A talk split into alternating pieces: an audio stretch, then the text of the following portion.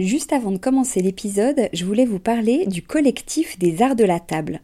Alors l'art de la table, c'est vraiment une grande tendance dans notre univers déco, vous n'avez pas pu y échapper. Toutes ces jolies tables qu'on peut voir en photo sur Instagram ou dans les magazines, qui nous inspirent, qu'on a envie de reproduire quand on reçoit, ou même au quotidien. Tous ces chefs et ces restaurants qui font attention autant au contenu qu'au contenant, et toute cette jolie vaisselle qu'on peut voir dans les boutiques, eh bien c'est tout ça que défend le collectif des arts de la table, qui a pour ambition donc de promouvoir et de valoriser la filière française des arts de la table. Grandes marques, créateurs indépendants, artisans et détaillants passionnés, ils sont tous unis d'une même voix pour faire rayonner leur savoir-faire et leurs produits mais aussi pour vous inspirer. Tous les mois, le collectif des arts de la table vous propose une nouvelle tendance qui vous donne plein d'idées sur les matières, les couleurs et les formes du moment, et bien sûr une sélection de produits de marque française que vous pouvez donc retrouver sur leur site lesartsdelatable.fr ou sur leur compte Instagram lesartsdelatable. Allez, place à l'épisode maintenant.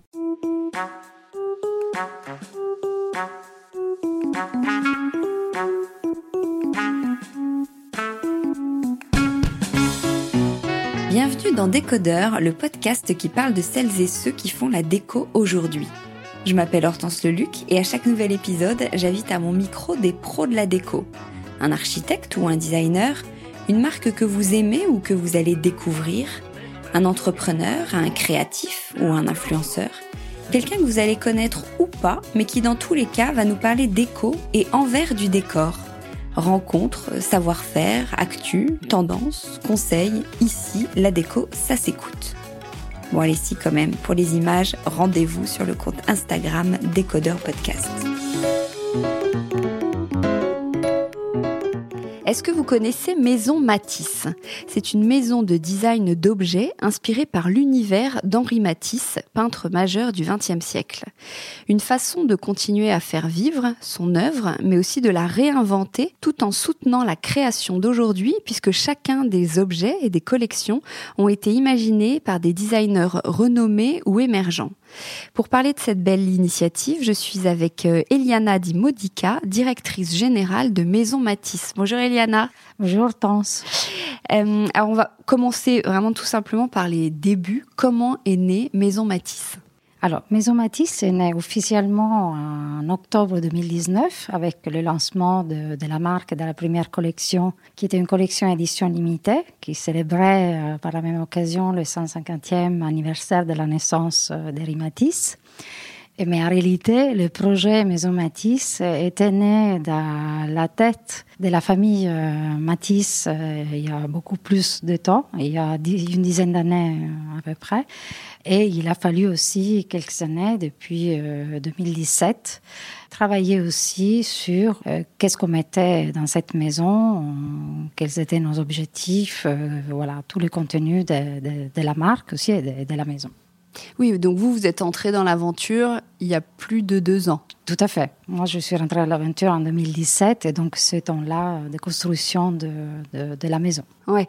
Alors, vous, parliez de la. C'est vraiment la famille Matisse qui est à l'origine de ce projet? Oui, tout à fait. En fait, il y a, donc, comme je vous disais, il y a une dizaine d'années, euh, la famille Matisse s'est posé la question de l'appropriation de cet univers. Euh, euh, artistique de Matisse, parce que autant ils étaient très protecteurs de cet univers, c'est-à-dire, par exemple, ils, ont toujours concédé très peu de droits pour des produits dérivés, lors des expositions notamment, mais remarquaient qu'il y avait beaucoup de produits qui étaient introduits sur le marché, qui s'inspiraient bien évidemment de l'univers de, de Matisse, qui est très inspirant par ailleurs, mais pas toujours avec une qualité et une exigence à la fois dans la, traduction de cet univers et à la fois dans la qualité aussi des produits. Et du coup, voilà, un jour, ils se sont dit, mais pourquoi on ne reprendrait pas à notre compte l'expression de, cette, de cet héritage artistique pour y mettre tout le respect et l'exigence qu'on considère être euh, dû à Harry Matisse. Donc la réflexion est partie de là, de cette réflexion aux âmes de la famille. Et quelques années plus tard, Jean-Mathieu Matisse, qui est le président de, Maison Matisse, euh, a décidé de porter euh, directement les projets au nom de la famille. Donc la famille Matisse est toujours derrière les projets, notamment à travers la validation de nos collections et, voilà, et d'autres éléments qui font partie de la communication et de l'image des maisons Matisse. Mais c'est Jean-Mathieu Matisse qui a vraiment initié, porté ce projet. Et vous, comment vous les avez rencontrés alors? Alors moi, je les ai rencontrés un peu par hasard, je dirais. Euh, voilà, je, titre personnel, était toujours passionné par à la fois le design et l'art. Et voilà, et la, hasard des rencontres a fait que, euh, au moment où Jean-Mathieu Matisse cherchait quelqu'un pour euh, l'aider à réaliser ce projet, voilà, on a été mis en contact. On a pas mal échangé sur les projets, sur ce qui pouvait devenir ce projet.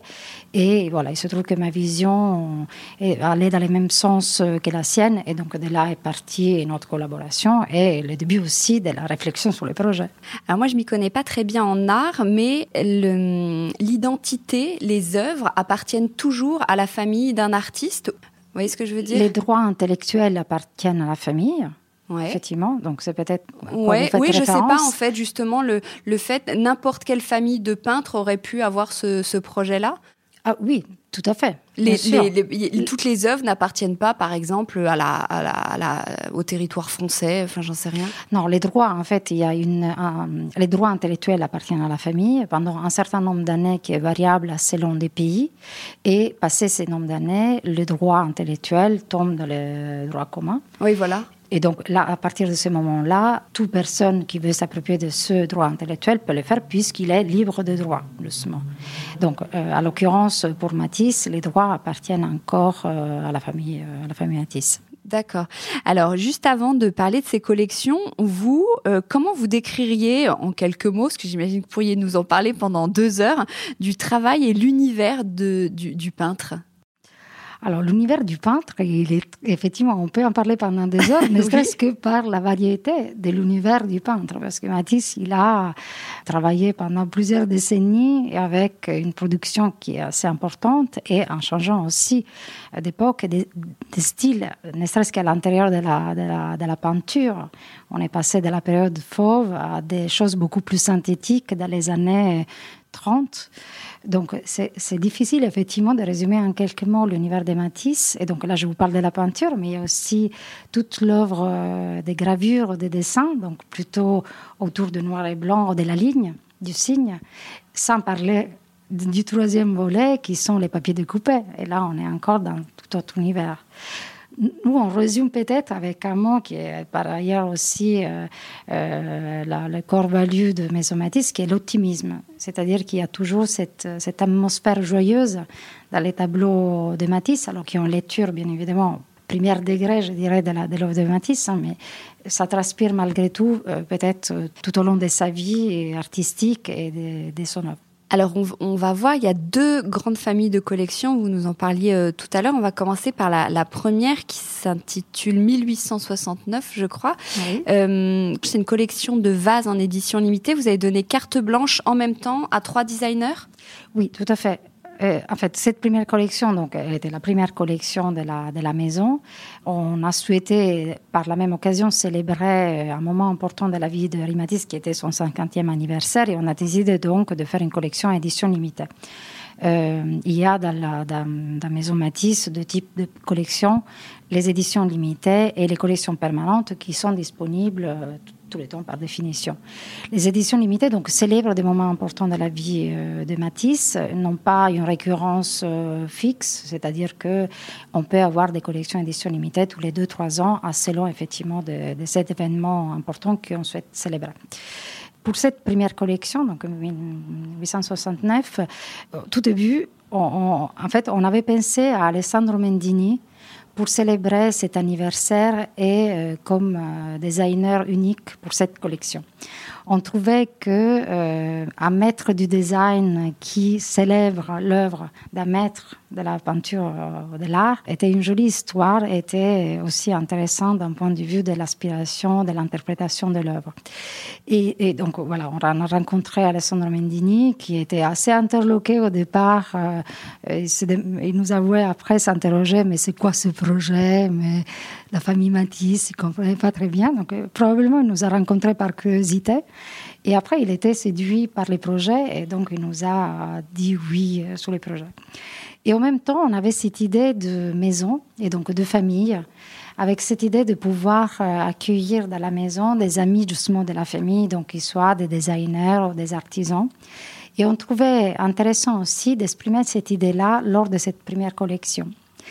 Et c'est là qu'on a décidé de, de, regrouper plutôt une famille justement de designers qui venaient chacun d'horizons à la fois culturels, euh, par âge et par euh, aussi univers très différents pour avoir, à partir du même, d'une même inspiration qui était l'œuvre peinte de Matisse, des interprétations complètement différentes. Et c'était ces regards multiples, très différents, qui nous intéressait finalement parce que c'est un peu la démarche de Maison Matisse de comment euh, la force d'aspiration de l'œuvre de Matisse peut se traduire dans la création contemporaine et euh, être, euh, oui, être revue par le prisme de la, de la, pratique de chaque designer avec encore une fois sa culture et sa façon de, de voir les choses.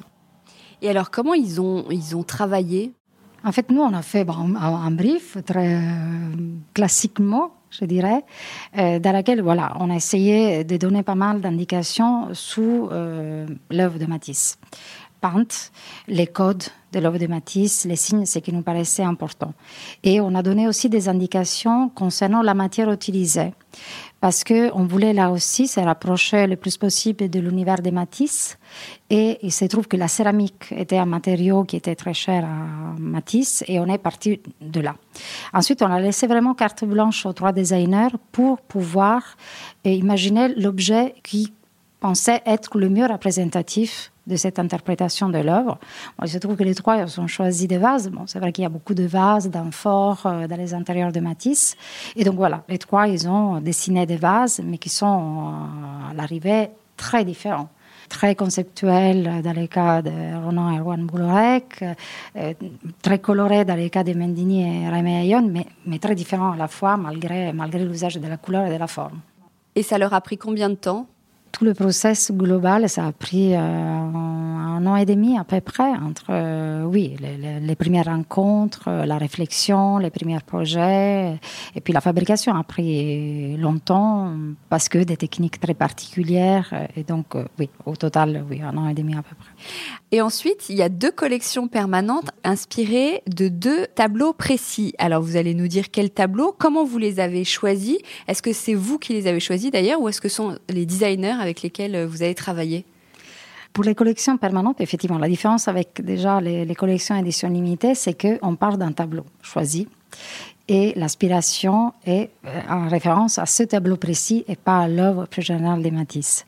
Les œuvres sont choisies par nous euh, parce que c'est l'histoire des maisons Matisse et le choix est fait vraiment par rapport à nos envies. Qu'est-ce qu'on veut raconter finalement de cette œuvre et dans quel ordre on veut la raconter. Donc c'est choisi en interne au sein de, l'équipe Maison Matisse, toujours euh, avec la collaboration de Jean-Mathieu Matisse bien évidemment. Et ensuite, voilà, ça c'est le point de départ pour les designers de la collection permanente pour pouvoir imaginer leur collection. On définit aussi avec eux, les designers, euh, une liste de produits sur lesquels on aimerait travailler. On laisse aussi euh, une carte blanche à certains produits qui, qui les inspirent hein, par rapport à, l'univers du tableau. Mais globalement, voilà, c'est ça le cadre qui est donné euh, aux designers. Alors, il y a un la première collection, c'était sur la musique, un tableau La musique de 1939. Donc, vous avez choisi Marta Bakowski. C'est plutôt de l'art de la table, là. Tout à fait. On est parti là aussi de la céramique. En fait, c'était le même propos que pour la collection édition limitée, pour les mêmes raisons que la, céramique était un matériau, un matériel cher à Matisse. Donc, on voulait commencer l'histoire par ça. Et donc, effectivement, oui, c'est une collection d'art de la table. Alors, pas, tout à fait dans le sens classique d'art de la table, parce que c'est des pièces qui sont plutôt exceptionnelles. C'est plutôt la pièce unique qu'on amène dans une table, euh, peut-être même d'assiette, un service tout blanc, vous voyez, et ça apporte, euh, c'est la pièce avec du caractère qui, qui habille et qui donne du caractère à la table.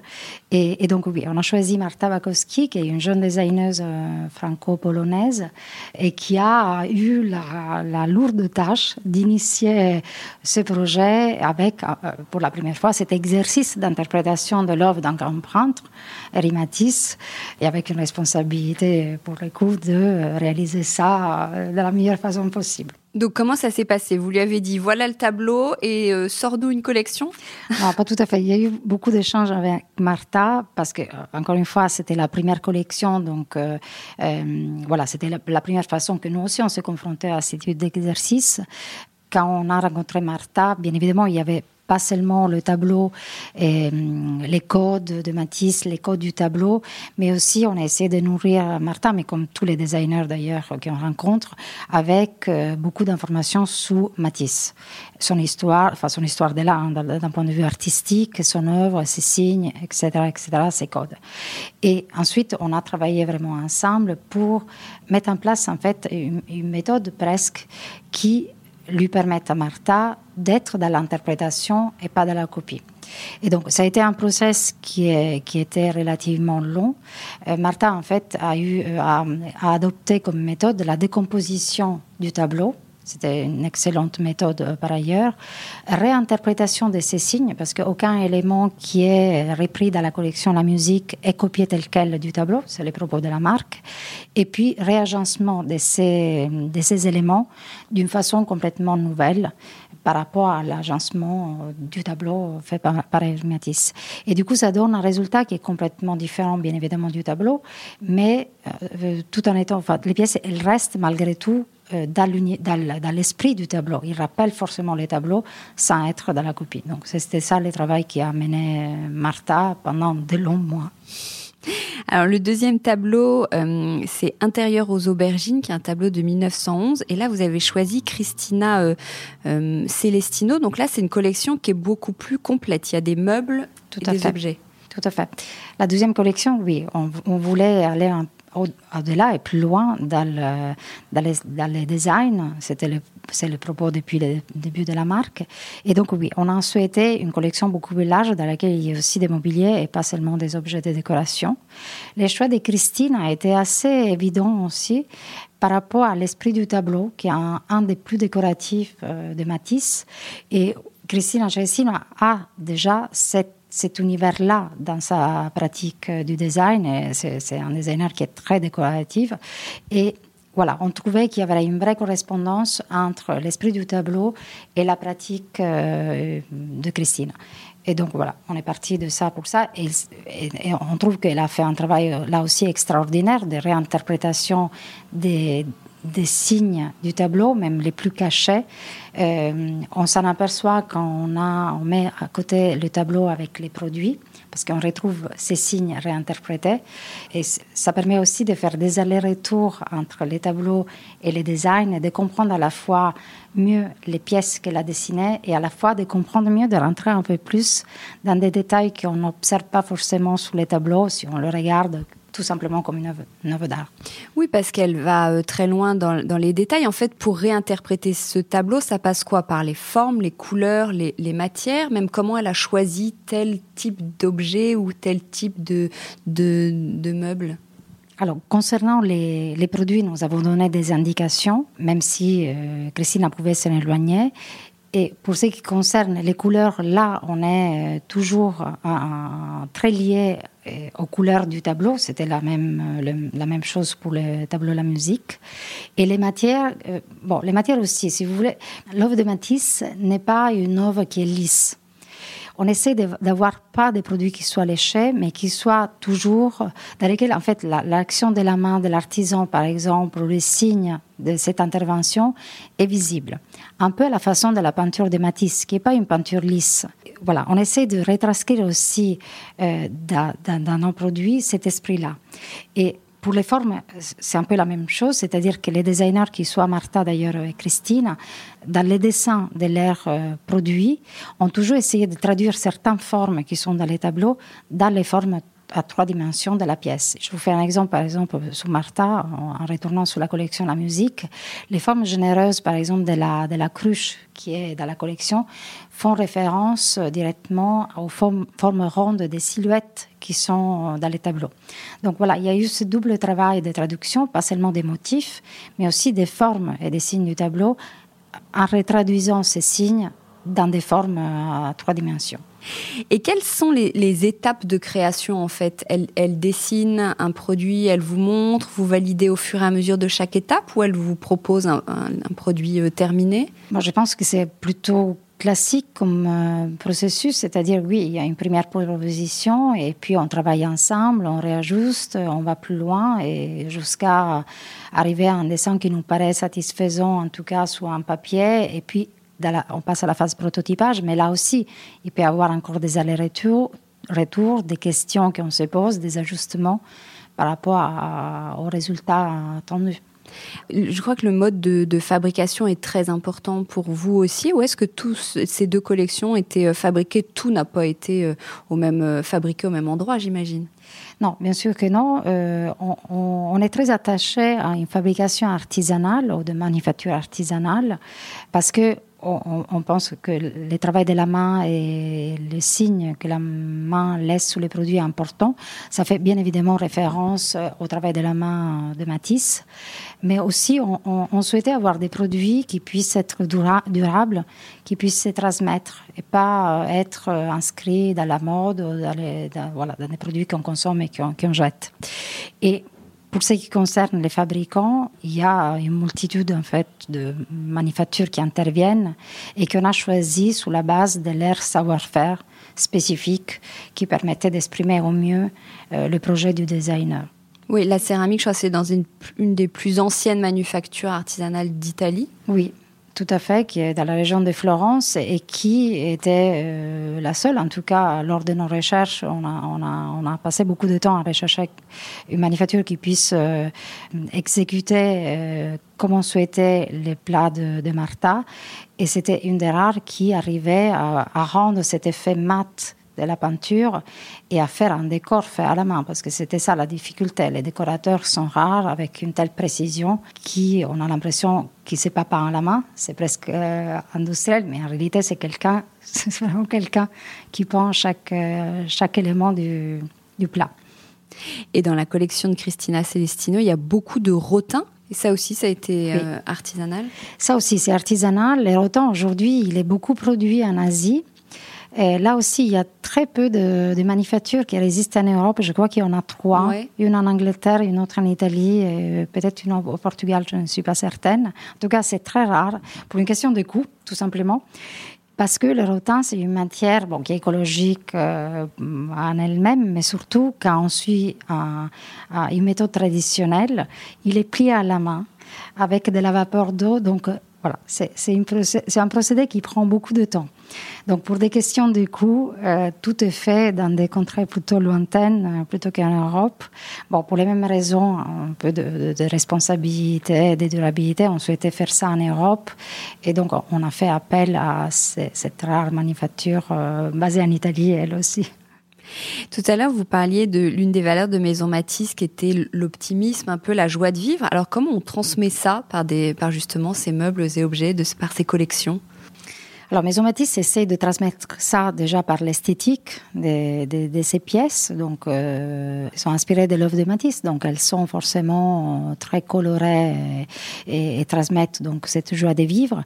Mais nous essayons aussi d'avoir, euh, par nos actions, une approche qui, qui, soit positive. En tout cas, c'est que nous on considère être positif, c'est-à-dire encourager la création contemporaine à travers, en travaillant donc en collaborant avec des designers qui soient émergents même très jeunes ou confirmés.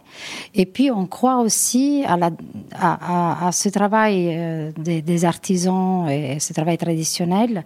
Et on pense qu'encourager, soutenir ce travail, c'est aussi important.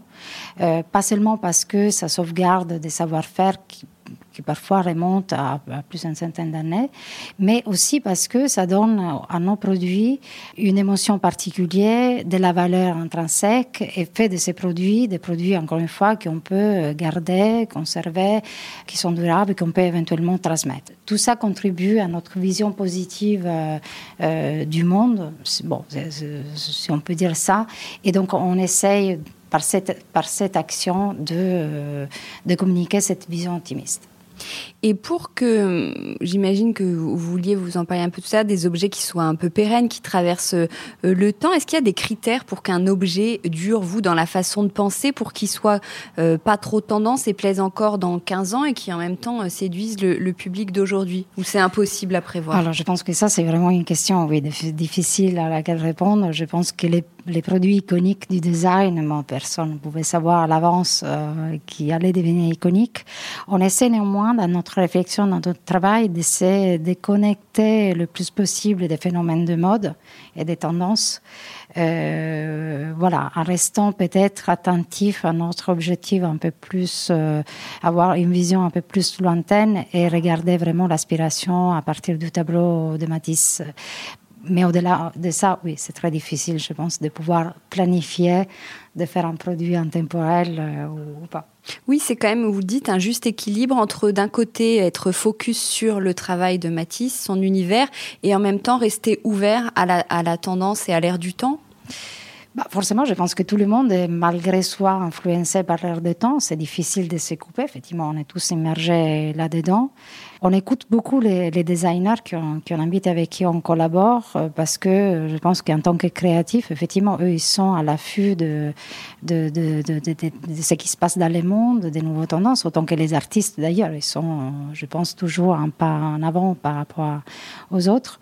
Donc oui, on essaie de les écouter et, d'avoir malgré tout ce point de repère qui est, qui est l'œuvre de Matisse pour que nos collections déjà suivent un fil rouge et une certaine cohérence et qu'on tombe pas euh, trop dans un phénomène juste de tendance euh, de décoration. C'était assez audacieux de faire ça. Il y a personne, enfin, moi, encore une fois, je m'y connais pas très bien en, art, mais je crois que personne l'a fait pour aucun artiste. Comment ça a été reçu? Euh, effectivement, oui, je vous confirme que euh, c'est une initiative totalement inédite. Il n'y a pas, à notre connaissance, d'autres marques qui sont parties euh, d'un artiste pour s'inspirer de son et traduire son univers. globalement, on a eu un accueil qui était plutôt enthousiaste dès le départ, de la part déjà des journalistes, par exemple, mais aussi du public. J'ai l'impression, voilà, que, que tout le monde a bien compris les propos de cette marque et qu'est-ce qu'on voulait faire oui, notre message d'interprétation de l'œuvre et du fait qu'on n'est pas dans la copie a été euh, reçu, euh, ainsi que notre démarche d'encouragement de la création contemporaine dans tous les sens du terme, même si on est parti par le design, et aussi de soutien aux, artisans. Voilà, je pense que tout ça a été bien compris. Et souvent, on m'a dit, oui, ça, ça fait du sens, euh, ça, ça, ça, ça se comprend bien. On parle en plus beaucoup de l'art en déco, c'est une vraie tendance, le dessin, le coup de crayon comme un, comme un motif. Quel regard vous, vous avez justement sur cette, euh, sur cette tendance, tendance. En discutant avec les designers avec qui nous on collabore, effectivement, on s'aperçoit que cette démarche-là est déjà chez eux depuis toujours probablement, parce que bien évidemment, ils s'inspirent de l'art comme il s'inspire de plein d'autres choses. Donc voilà, il y a quelque part rien de nouveau dans la démarche parce que je pense que tout designer, mais comme tout créatif, hein, les stylistes de mode font la même chose, tout créatif fait la même chose. Euh, mais voilà, là, on l'a affirmé de façon peut-être plus claire en lançant cette marque. Mais il n'y a rien de nouveau finalement sous le soleil. Ah bah si quand même. Euh, est-ce qu'il y a d'autres projets à venir? Là, on sort d'un, enfin, on sort d'un confinement. Je ne veux pas crier victoire, non, pas du tout. On sort pas du tout d'un confinement, mais euh, on vient de passer une année, traverser une année un peu difficile. Est-ce qu'il y a d'autres collections à venir? Oui, bien sûr. On a d'autres collections qui sont déjà en train d'être euh, développées ou presque finalisées. Euh, vous avez raison, le confinement a un peu chamboulé nos plans, euh, avec l'annulation notamment du Salon del Mobile à Milan en avril. Bien évidemment, on avait prévu d'y participer, donc cette collection a été repoussée à la prochaine, au prochain rendez-vous. mais oui, nous, on continue effectivement à travailler, à finaliser nos collections pour euh, euh, continuer à nourrir cette marque, son univers et euh, proposer encore de nouvelles, de, nouvelles pièces au public. vous dites nous, vous êtes combien? On est entre 4 et 5. Ah et, et, vous, quel est votre rôle concrètement? Moi, c'est un rôle classique de direction générale. Donc, euh, bon, je suis en fait sur tous les sujets, euh, en m'appuyant beaucoup sur les équipes, bien sûr, en place, qui sont spécialisées sur des sujets comme euh, le digital ou les, produits. Voilà, et en essayant encore une fois de garder ce cap de une ligne éditoriale, d'une direction artistique, avec bien évidemment la collaboration, l'aide et l'appui de la famille pour, encore une fois, arriver à faire de cette marque quelque chose de cohérent et clair, lisible et, fort. Qu'est-ce qui vous inspire, vous, personnellement? Alors moi, je suis très inspirée par l'art contemporain. Je trouve que, comme je vous disais tout à l'heure, les, artistes, souvent, ils ont toujours euh, une longueur d'avance euh, dans les réflexions, dans leur analyse du monde, qui est très différente. Donc, je trouve que parfois, ils nous obligent à réfléchir de façon différente et je trouve ça très intéressant. Après, je trouve que la période qu'on vit, euh, voilà, c'est très, c'est très compliqué d'ailleurs pour ça aussi parce qu'on a très peu d'occasions finalement de euh, pouvoir s'inspirer et pouvoir nourrir cette partie à la fois créative et d'aspiration en sens large du terme du fait que euh, tout est fermé, les, les, musées notamment, les expositions, etc. Mais bon, ça passera et on retournera à, s'inspirer, j'espère, bientôt à nouveau. Est-ce qu'il y a des personnalités, des, noms, des designers, des courants qui vous plaisent particulièrement? Euh, il y a, euh, oui, bien sûr, des courants à l'histoire du design qui, qui, bon, qu'on voit d'ailleurs beaucoup aujourd'hui, comme euh, les années 50 ou 60 du design scandinave. mais il y a aussi toutes les rééditions qui sont faites par Cassina, par exemple, ou par Vitra, avec des pièces qui justement sont devenues iconiques aujourd'hui et qui restent toujours intéressantes. Ensuite, je trouve que c'est intéressant de regarder certes au passé avec euh, ces pièces iconiques, mais aussi regarder qu'est-ce qui se passe aujourd'hui, euh, la nouvelle euh, relève, parce que c'est ce qui est dessiné aujourd'hui, qui seront les produits iconiques de demain. Et je trouve que dans cette mélange effectivement de passé et présent, il y a, oui, il y a des choses très inspirantes et très intéressantes à suivre. Alors, question pas facile. Si vous organisiez un dîner confiné avec Henri Matisse. Donc, euh, on a, vous avez le droit d'être six. Donc, il nous manque quatre invités. Qui seraient les quatre autres? Ah, Alors, c'est pas évident. Euh... Non, c'est pas évident. Déjà, je serais ravie d'être à la table euh, avec Henri Matisse. Euh, bah, peut-être, j'inviterai Picasso d'abord. parce que Picasso et Matisse entretenaient vraiment une relation qui était ils étaient amis ou ennemis Ils étaient ni amis ni ennemis, je dirais, mais ils avaient une relation artistique euh, entre la compétition, l'émulation. Voilà, c'était une scène, une scène compétition. Je pense qu'ils s'inspiraient l'un l'autre. Ils s'admiraient, mais ça les challengeait. Exactement. donc oui, Picasso, je pense qu'il aurait euh, sa place euh, à la table. Alors ensuite, qui on mettrait dans cette table?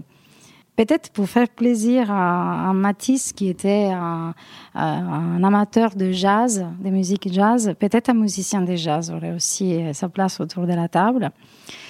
Et ensuite, bon, pour ne pas être peut-être toute seule en tant que femme, j'inviterais peut-être Gertrude Stein, qui était une collectionneuse euh, de Matisse, euh, surtout la, la, première période de Matisse, et qui était aussi un, personnage euh, volcanique. Et, et, donc, il nous manque encore une place. Une personne, ouais. Une personne. Et pour terminer, peut-être quelqu'un de plus contemporain, Éric Dechassé, qui est un spécialiste de l'œuvre de Matisse et qui est aussi par ailleurs le directeur général de l'Institut national d'histoire de l'art. Comment on se sensibilise à l'art? Parfois, on a l'impression que c'est réservé un peu à une élite ou à des gens plus connaisseurs ou plus créatifs. Là, s'il y a des auditeurs qui disent Ah oui, bah, c'est intéressant, j'aimerais bien en, savoir un peu plus sur un, peintre comme ça, comment, comment, quels seraient pour vous vos conseils?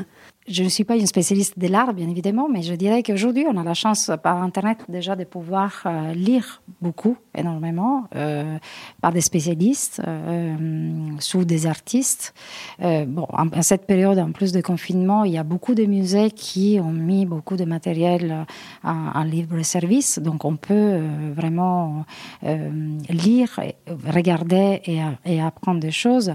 Et puis, oui, moi, je dirais que quand les galeries sont ouvertes ou les expositions ouvertes, il ne faut pas hésiter à, à, visiter, à discuter aussi avec les galeristes, à échanger avec eux sans avoir peur de ne pas être à sa place, de voilà, de pas être euh, à la hauteur, euh, etc. Il faut vraiment oser pousser oser, la porte. Exactement. Eh ben super. Ben merci beaucoup, Eliana. Merci à pour cet échange. Ah, merci. Merci. Au revoir. Au revoir.